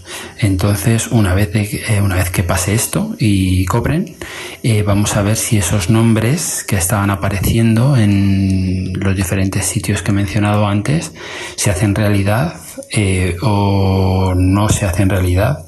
Y si se hace en realidad, eh, claro, tenemos el problema de la decisión del TAS y ver cómo vamos a incorporar a estos jugadores y cómo van a querer incorporarse ellos a la disciplina del club. Uh, sabiendo que no van a poder jugar durante, durante cuatro meses, media, media liga prácticamente. Supongo que este tema da para otro, para otro especial y supongo que lo trataréis más adelante. Así que ya, pues, pues os contaré un poco lo que me gustaría a mí o lo que creo que puede pasar si, que, si es verdad que estos jugadores quieren venir en las condiciones que el Atleti, que el Atleti necesita. Entonces, pues bueno, obviamente tenemos que entender que para que vengan ciertos jugadores tienen que salir otros. Y entonces, eh, bueno, pues eh, para que Diego Costa, para que Itolo, para que Sandro vengan, para que venga un centrocampista, pues bueno, centrocampista pues todavía podemos asumir, pero la delantera no. Eh, jugadores como Ameiro, jugadores como Correa, pueden ser moneda de cambio en otros clubes para que facilitar la llegada de estos jugadores.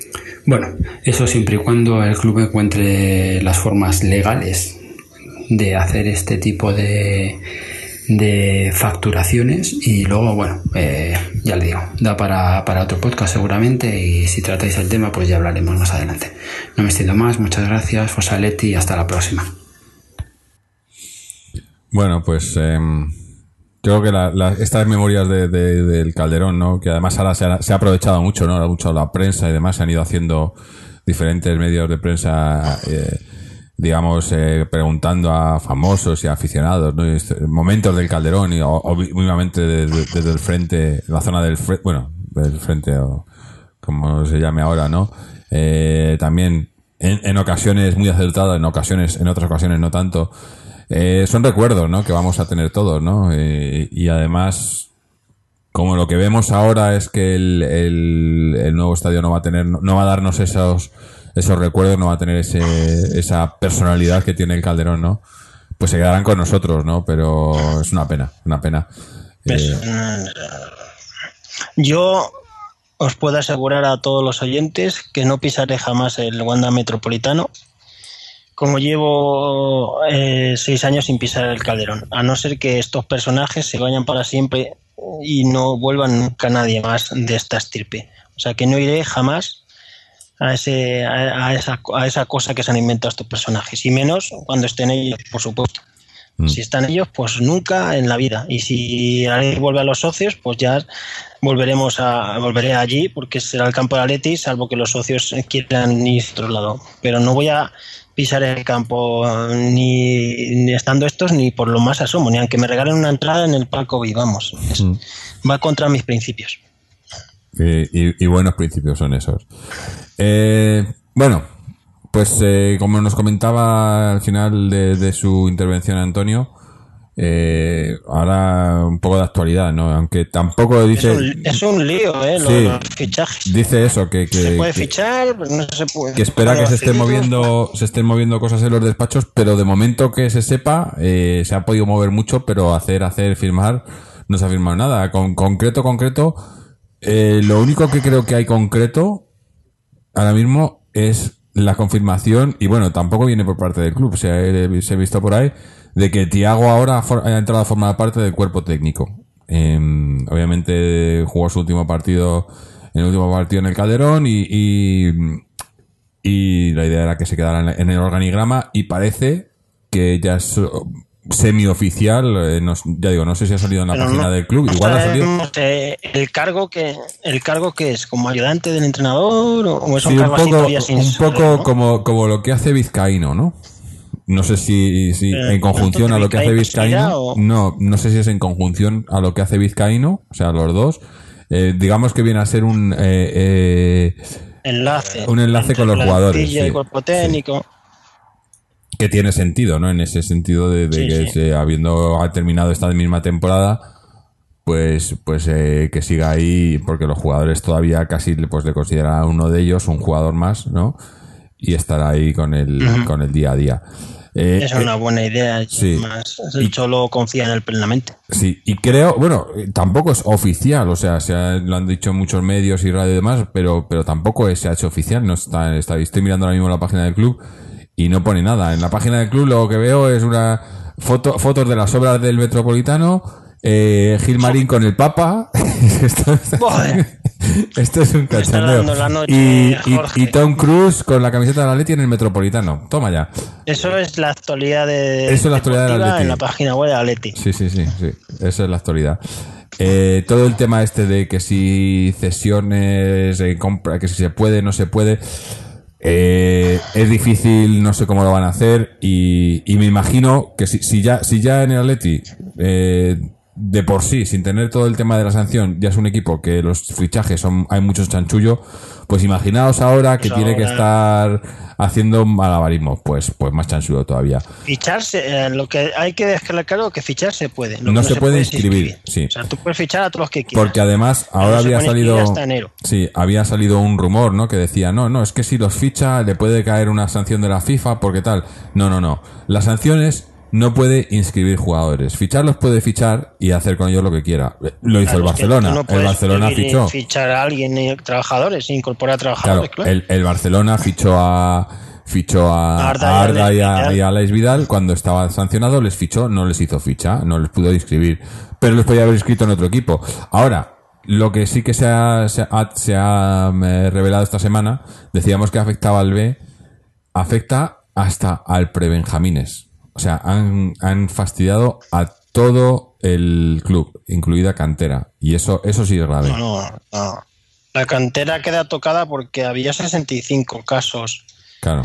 registrados de, del TAS, de Que- que temas tam- de, que también- de, de los menores. En Sí, muchos casos, ¿eh? También tiene, tiene, yo, yo no entiendo cómo ha hecho la defensa del Atlético de Madrid, porque en esos casos sé que hay, están los casos de, de los Obama o de los Hernández, cuando sabemos de buena mano que esta, esta gente son gente que llevan años viviendo en España, no, no han venido aquí. Toda la vida. Claro, son gente, no- yo no entiendo cómo, cómo puede haber estos casos y, y que el Atleti no haya recurrido, ¿no? Por- me imagino que porque la mayoría, porque tendrán, habría- habrá, habrá algunos casos que no tiene sentido la sanción, pero la otra mayoría de, sal- salió la lista publicada. Eh, la otra mayoría son todos muchos casos que se ve claramente que no son, hay, Hay, muchos chanchullo, chinos, hay muchos muchos, chinos. africanos. Sí. Que yo no tengo, que sin, sin- ningún, eh, es más, tenemos oyentes chinos, yo me acuerdo de, de eh, Mei que, que nos contaba su historia, la contamos hace años, una historia bastante, bastante impresionante de un aficionado chino que se hizo del Atleti, ¿no? Que no, no tenemos nada en contra de los chinos, ni mucho menos, pero cuando hablamos así eh, es un poco generalizando, ¿no? Lo de la que vienen los chinos, estos, a los niños chinos, porque son, es, es, pues eso, es precisamente por eso por lo que nos han Les, les sancionado. usan a los Porque chicos, los han ¿eh? Les usan. sí, sí. A más que a los chicos, a los padres, ¿no? A la- la- el dinero de los padres también, ¿no? Porque es un, hacen, es todo, pero bueno, es todo en negocio. cuanto a fichajes va a ser difícil, pero en cuanto a bajas, de momento bajas, bajas, Tiago no. Tiago, bueno, supuestamente eh, lo de Moreira está hecho al, al Sí, pero Benfica, ah, Moreira es como si me da igual y Sí, da lo tercer mismo. portero. Es el tercer portero. tercer portero. Eh, bueno, Griezmann ha salido esta semana otra vez diciendo que sí, que se queda, que, Bueno, pero, es que, pero, que pero, cada semana dice una cosa, vamos. Sí, pero, pero esta semana ha salido otra vez, porque cuando salió lo, lo de la última vez de a ver qué hacía la directiva, cuando todavía no se sabía de la sanción, ¿no? Eh, yo creo que está mosca con lo de la... Le han prometido, yo creo, pero que me imagino que se lo habrán prometido a él y a Simeone, o se lo habrán prometido a Simeone y Simeone se lo ha dicho a él, que iban a traer, que iban a reforzar el equipo en condiciones. O sea, Griezmann, que no es tonto en ese sentido, sabe que, que el equipo tiene lagunas y que una de ellas, por ejemplo, está al lado de él, ¿no? Hay un agujero negro ahí. Y, y que le iban a traer jugadores. Claro, luego viene la sanción y ahora sale diciendo Griezmann que se quede tal, pero que a ver qué pasa en diciembre, ¿no? No con él, sino con el club, a ver si, si vienen los refuerzos que se necesitan, porque el equipo está claro que necesita refuerzos, ¿no? Y, y bueno, y esos refuerzos, pues ya sabemos, eh, ha, ha salido todo el tema Costa, ¿no? Con lo de eh, las declaraciones. Sí, pero eh, Costa no ha dicho tan exactamente que quiere venir, ha dicho que le gustaría venir, pero que eh, en cierta forma lo de la sanción en enero le hace dudar. claro, es que, O sea, que no es que haya dicho Costa que quiere venir sí o sí. hay que hacer, tienen que hacer encaje de bolillos, porque, porque la idea. Costa lo- no va a estar cuatro el tema, igual. el tema Vitolo, por ejemplo, si, si lo que se comenta es verdad, que ya decimos, estos, estos son supuestos, pero si lo que se comenta es verdad, que la idea es eh, ficharle, pero para que vaya a Las Palmas eh, cedido hasta, hasta enero, eh, eso sería el, el caso ideal, ¿no? En, eh, bueno, ideal, obviamente no ideal. Ideal es que no tuviéramos sanción y que viniera ahora. Pero con la sanción, el caso, eh, el, el, ejemplo sería eso, ¿no? Se, se ficha, se va cedido a un equipo que no juegue Champions para que pueda, cuando venga en enero, pueda jugar la Champions con nosotros. Y un equipo relativamente competitivo, pero, pero que tam- tampoco, que tampoco sea rival, o sea, un equipo de media tabla, ¿no? un equipo de media tabla para arriba, que no sea rival en directo nuestro, porque no vas a reforzar un rival directo, eh, y que no juegue Champions. Entonces es un poco complicado, ¿no? Porque de esos equipos no hay muchos y menos equipos que te vayan a aceptar que les lleves a un jugador para seis meses y luego se lo quites, ¿no? Las Palmas, en el caso de Vitolo, parece más o menos que, que se puede dar porque es el equipo del que salió, ¿no? Y en el que estarían agradecidos y, además con, eh, con una economía bastante limitada, ¿no? Pues sería un... Porque la- está claro que en esta cesión el que pagaría la ficha va a ser Atleti, porque además eh, los otros equipos que acepten la cesión va a ser con esa condición, porque lo saben, ¿no? Que lo necesita. Entonces es para ellos desde ese punto de vista, para Las Palmas, nos quedamos un jugador gratis seis meses, ¿no? Un jugador de, de clases, eh, un jugador que juega en la selección, titular en la selección, ¿no? Internacional. Viene seis meses Para Las gratis. Palmas puede ser bueno, Claro. pero, Pero claro, pero Vitolo a lo mejor lo acepta por los lazos que tiene allí, pero a costa donde le colocas. Claro, eh, Vitolo, Sandro, que es el otro fichaje, también se puede entender, se puede hacer, pero Costa si fuera Sí, el otro, o la otros que son los dos que están que se, se comentan, esos son mucho más difícil encontrar eh, un tipo de equipo así y además, ¿A dónde colocas a Costa? claro, es que Costa, ¿dónde le metes? Es que eh, no sé, es eh, Un tío que vale 60, 70 millones no le vas a meter con todos los respetos en un equipo recién ascendido de primera, ¿no? no, no, no, tiene que ser, es que es eso, es eso buscar el equipo ideal. Él quiere yo jugar no la sé. Champions en octubre, en septiembre, en noviembre, No- no quiere sé si- no sé selección, o sea, sería- no quiere hacer el chorra. No sé si sería ya mi- mirar en el extranjero, a lo mejor, una cesión en otro equipo que no juegue Champions, pero, pero tampoco, porque es que tien- tiene que ser en la Liga Española, yo creo, ¿no? Entonces, eh, no sé, va a estar, va a estar complicado. Va a estar complicado porque. Y hay un tema, hay un tema que no, de abajas que, que no hemos hablado. eh, el caso de Fernando Torres. A día de hoy, Fernando Torres no ha renovado. Se no, supone que va a se seguir, pero sí, a día pero de hoy no ha Lo, lo último que he visto es que, que como estaban tan liados con todas las otras operaciones que lo dan por hecho, ¿no? Pero que le van a hacer, la- le van a dan por ofrecer hecho, tendrán que porque- decirle a él, ¿no? Que Claro, firme porque él ha dicho- va a pagar y- él ha dicho pues que quiere quedarse. Él ha dicho que quiere quedarse, pero claro, no, a lo mejor esto van y dicen, bueno, no, es que como tenemos este problema y tal, venga, que te, te, va- te damos un cuarto de la ficha o algo así, ¿no? Y va a decir, bueno, Claro. me quiero quedar, pero esto no es un... Se va a quedar, pero mínimo va a querer que le pagan el dinero Pero- que está pagando pero este vamos, año, ¿no? Eh, yo creo que, que alguien tiene que salir. Aunque no, aunque estemos con la sanción y tal, pero van a volver, van a volver, va a volver Vieto. Está claro. Gameiro fuera es el que se puede sacar un poco de dinero adelante. Sí, yo, yo, yo haría si Yo prefiero se le vende este año o ya no se le vende Claro, más. yo prefiero- el año que viene va a ser peor. que se vaya Gameiro y que venga Vieto. Vieto, aunque no haya demostrado, pero bueno, eh, no. Tiene futuro, por sí, tiene, ¿no? Y, y más salida, ¿no? Yo qué sé, eh, Gameiro tiene salida ahora.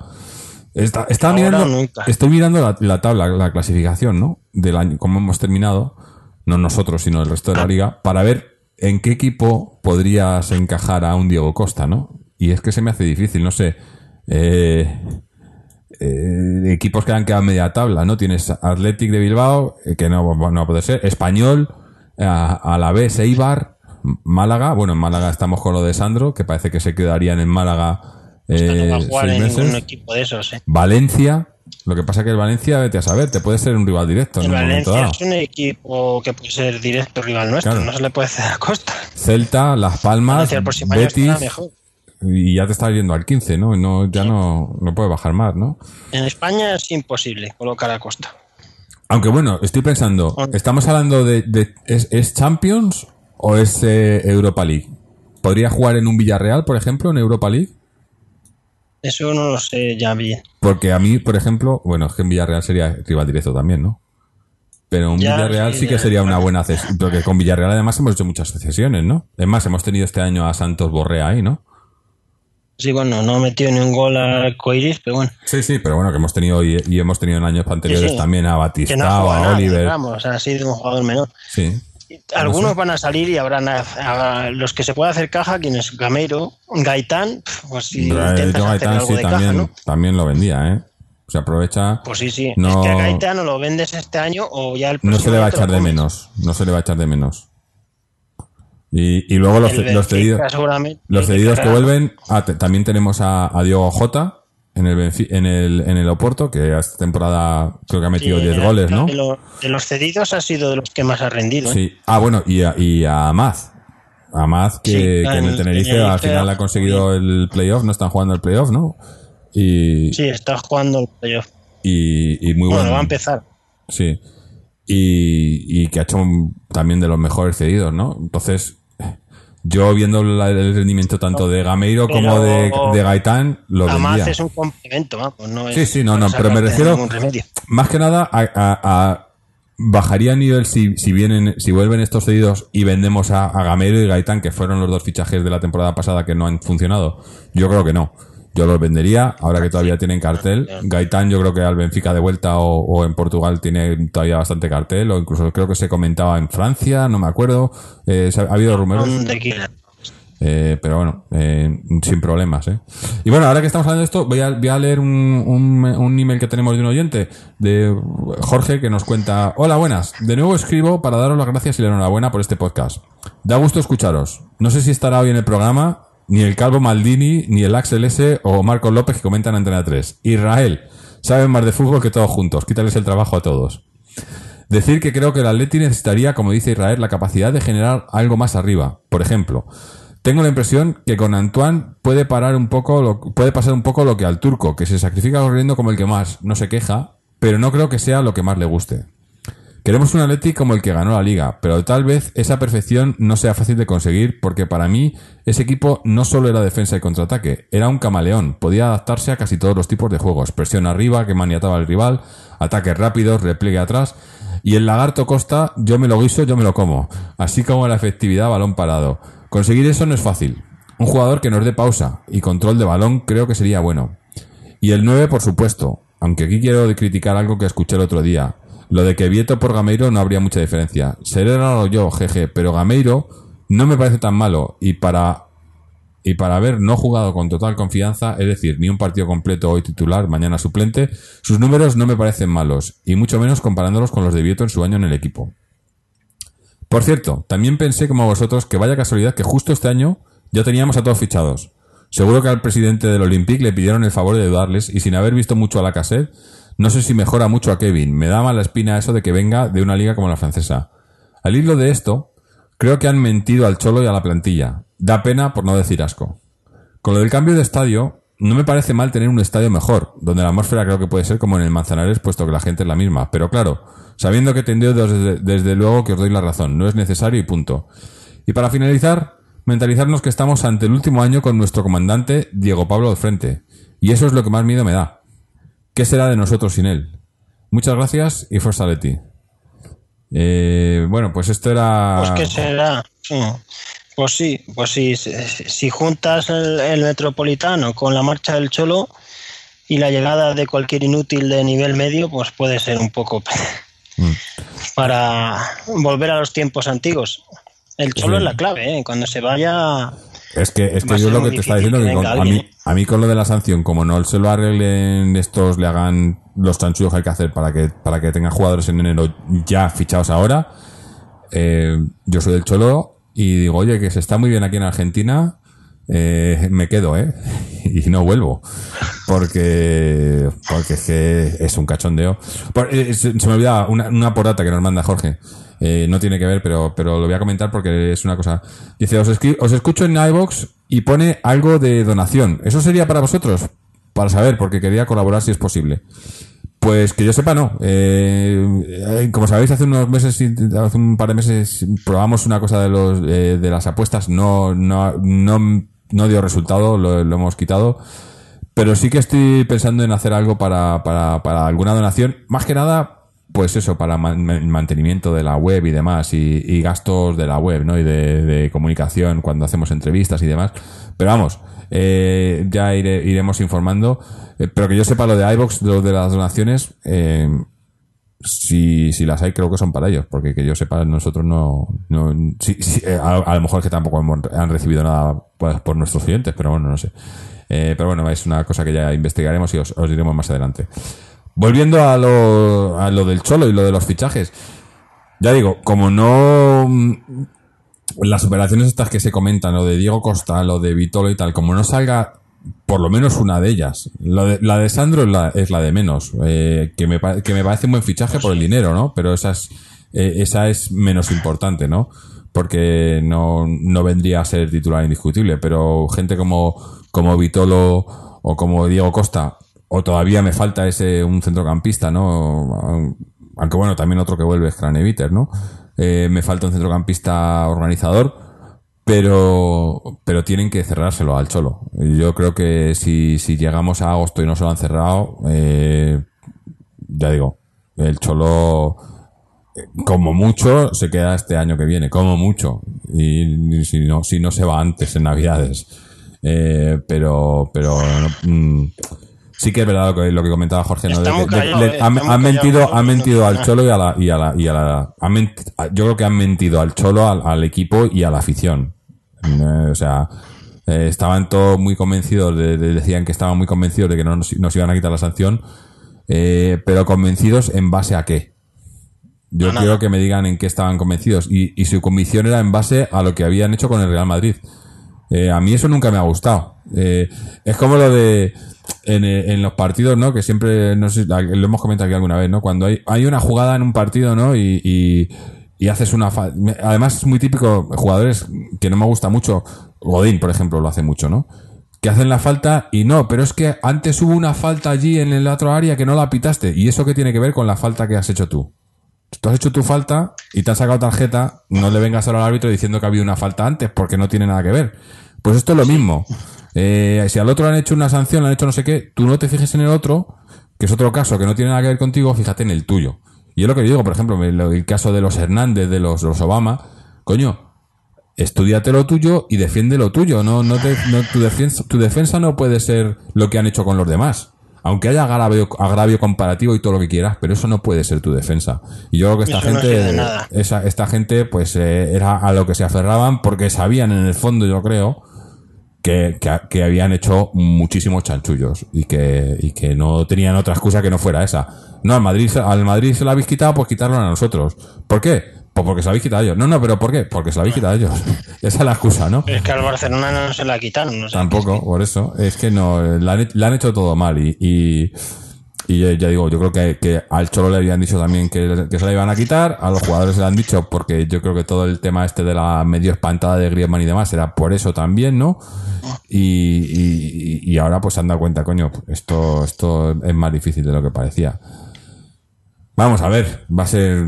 Llevamos tiempo, llevamos meses diciéndolo y todavía no es verano y estamos diciéndolo de que va a ser un verano largo, pero. Bueno, verano ya sí que sé que Esto es como el invierno de, de Juego de Tronos, que siempre llega pero que, no, que nunca viene, ¿no? Pues eh, esto. Eh, aquí estamos. eh, hasta, hasta, no sabemos, ¿qué, qué día empieza la liga? Eh, mediados de agosto, ¿no? Pues hasta entonces... Eh, bueno, que no, el y- equipo y- empieza a entrenar el 6 o el 8 de julio. y, pero, y fichajes son hasta el 30 de agosto, ¿no? Algo así es, ¿no? El, Sí, el sí, último sí. día para los fichajes. Pues esperaros. Esperar aquí que todavía nos quedan eh, dos meses largos. Dos meses y medio. Y largos. Y, esto va para largo. Así que, por eso digo que no nos gusta hablar de, de rumores, aunque hemos comentado lo, lo más, lo- lo más eh, popular, aunque también hay otros por ahí, pero, pero bueno, hay que ir Pero esperando. este y año tampoco te creas que están saliendo muchísimos nombres, ¿eh? Hombre, es que con lo que tenemos, con la de la sanción, no puede, no Por pueden eso. dar mucho tampoco, ¿no? Porque ya sería. Este año están saliendo, pero menos, Sí. eh, afortunadamente. Porque otros años es que pa- íbamos a fichar, a un- no sé si Israel lo contó una vez, que en un verano sol- salieron 100 nombres. Sí, sí, sí. ¿Dónde está el amigo, el amigo Juan Gato? ¿Dónde está este verano? Eso, el Reus a lo mejor viene, Viene Reus Reus, este sí, año. Sí. Que le teníamos, ¿eh? En fin, bueno. Le teníamos cedido en la Borussia y sigue cedido. Claro, claro, era por lo de la sanción, que ya sabíamos lo de la sanción por aquel entonces, ¿no? Y le dejamos ahí y estaba cedido. cedido. Sí. Eh, bueno, eh, teníamos, estábamos pendientes de un, nos iba a mandar un audio Chechu, al final me parece que ha tenido, que ha tenido algún, algún problemilla y no ha podido, po- para actualizarnos sobre la cantera. Bueno, el Féminas, eh, que, que ganó la semana pasada ahí un torneo, un Sí. torneo benéfico en, en. Pamplona. Pero, pero jugaba, eh, la semana pasada eh, ganó al, creo que fue al Rayo, ¿no? En, eh, sí, Sí, en- al al Rayo en Copa. 4-3 en la prórroga. En la prórroga. y cuartos de final. Sí, Está en y está semifinales en semifinales que juega contra el Granadilla este fin de semana que viene, ¿no? El viernes me parece Sí. que es. Creo que es el viernes. y viernes o luego el domingo será la final. Sí. Eh, el B El Féminas B está en la Copa Federación, pero no sé, no sé cómo han hecho, no sé si jugaban hoy. Eh, tenemos juveniles, eh, tres El juveniles juvenil ha todavía. perdido. Sí, El juvenil ha perdido con el Sevilla 3-1 en las semifinales de la Copa. He estado viendo el partido un rato, han empezado perdiendo, han empatado uno eh, y luego en la segunda parte han encajado dos goles. Está difícil, hay que remontar el 3-1 la próxima semana en la Ciudad Deportiva de Majadahonda ante un Sevilla que está bastante bien. Mm. sí, va a estar, bueno, eh, difícil, pero bueno. Eh, ya digo, Un no, 2-0. Sí, no está Chechu para contarnos los resultados, pero Y ya en el resto de la cantera, todos los equipos han terminado la liga y lo que están jugando es muchísimos amistosos, porque las competiciones oficiales se acaban, pero hay muchísimos amistosos, de trofeos, de todo tipo. mm. Muchísimos, sí. No Sí, para. sí. Bueno, es, es- es bueno, ¿no? Porque eh, por lo menos mantienen ahí la, la competitividad, ¿no? Eh, porque cuando paras, aunque sean amistosos, pero eh, los parones, No, sobre todo en categorías inferiores. jugadores, Sí. prueba jugadores para el próximo año. Mm. Este mes de junio es muy importante para los jugadores incluso, porque tienen que decidir su futuro el club, de si siguen en el A, si les pasan al B, Bueno, si les echan, si mejoran. hablando de, de club, otra noticia, esta sí confirmada en el club, es el, el despido de, de Pablo Nozal, que ha sido un entrenador de, de la cantera, eh, lleva años en el club, estuvo con el, con el infantil A, con el cadete A, y además consiguiendo muy buenos resultados. Y bueno, pues parece que, que le han echado de, de malas maneras, ¿no? Eh, ha salido unos comentarios suyos. Sí.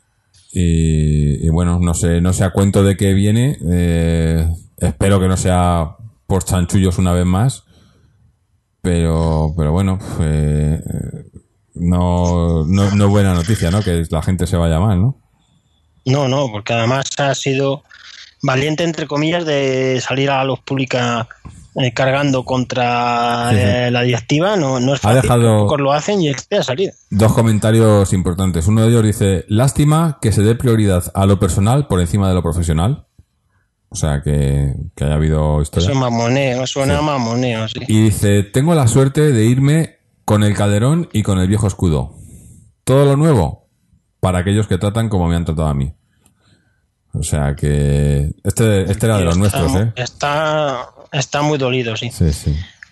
Tiene pinta de que le han prometido algo y no se lo han cumplido o que le han decepcionado y, y- y se ha sentido bastante dolido. Mm. Y ha sido muy valiente ¿eh? porque casi todo el mundo se calla y, y traga con todo y este se ha cargado contra ellos y no es fácil porque estos pueden mover muchos tentáculos para impedirle que traen otros equipos. ¿eh? Ha sido muy valiente. Sí, sí.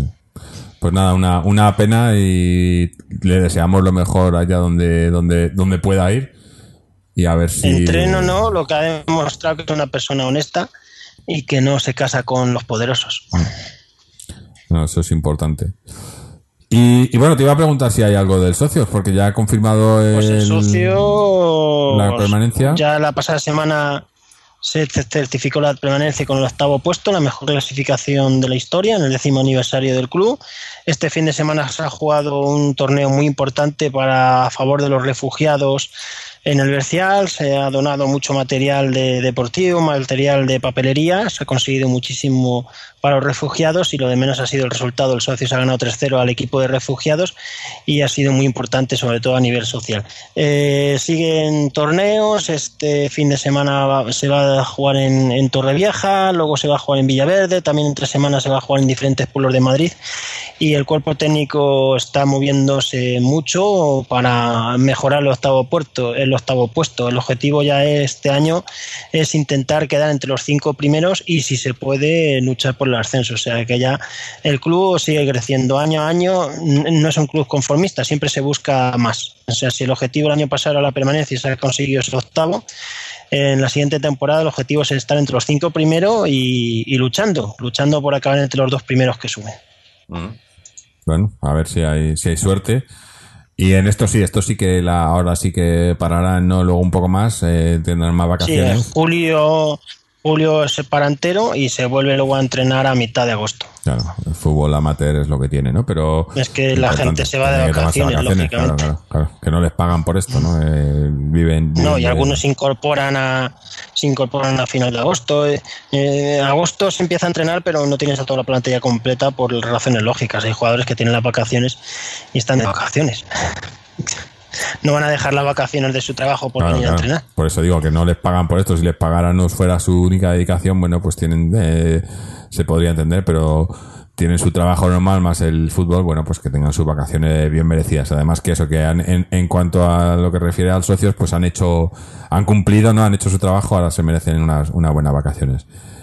Y bueno, con esto yo creo que ya vamos a, a cerrar por hoy. Eh, hemos, hemos hablado de todo lo que queríamos hablar. Eh, una vez más, os animamos a que nos mandéis vuestros, vuestros comentarios, dudas, sugerencias, eh, qué queréis, de qué queréis que hablemos en el próximo programa, eh, audios, e historias, ¿no? Eh, cualquier cosa. Además, ahora, como decimos, tenemos más tiempo para, para hablar de, otras cosas que no sean de- del fútbol del día a día. Y, y bueno, pues eh, episodios como este, que, que- que yo creo que, que nos gustan a todos y hacer un poco también de memoria o, o hablar de otros, de otros temas. Eh, como siempre, podéis seguirnos a través de nuestra página web www.atleticontreses.com donde tenéis eh, los enlaces para escucharte los, todos los programas, los especiales, dejarnos vuestros comentarios, dudas, sugerencias, etcétera. Seguirnos a través de las redes sociales, tanto en Twitter como en Facebook, o suscribiros al podcast a través de iTunes, RSS o iBox. Eh, con esto, dar las gracias a Fernando, a Antonio por habernos mandado su audio, a Jorge por mandarnos su comentario, a todos los que nos escucháis y nos seguís, que sabemos que, sois muchos y ahora en verano además eh, sé que hay muchos que les gusta eh, escucharse el podcast en, la, en las vacaciones. Y bueno, pues aquí seguiremos, eh, no sé cuándo estaremos la semana que viene, pero, pero por aquí estaremos. Así que hasta entonces, y como siempre, Aleti.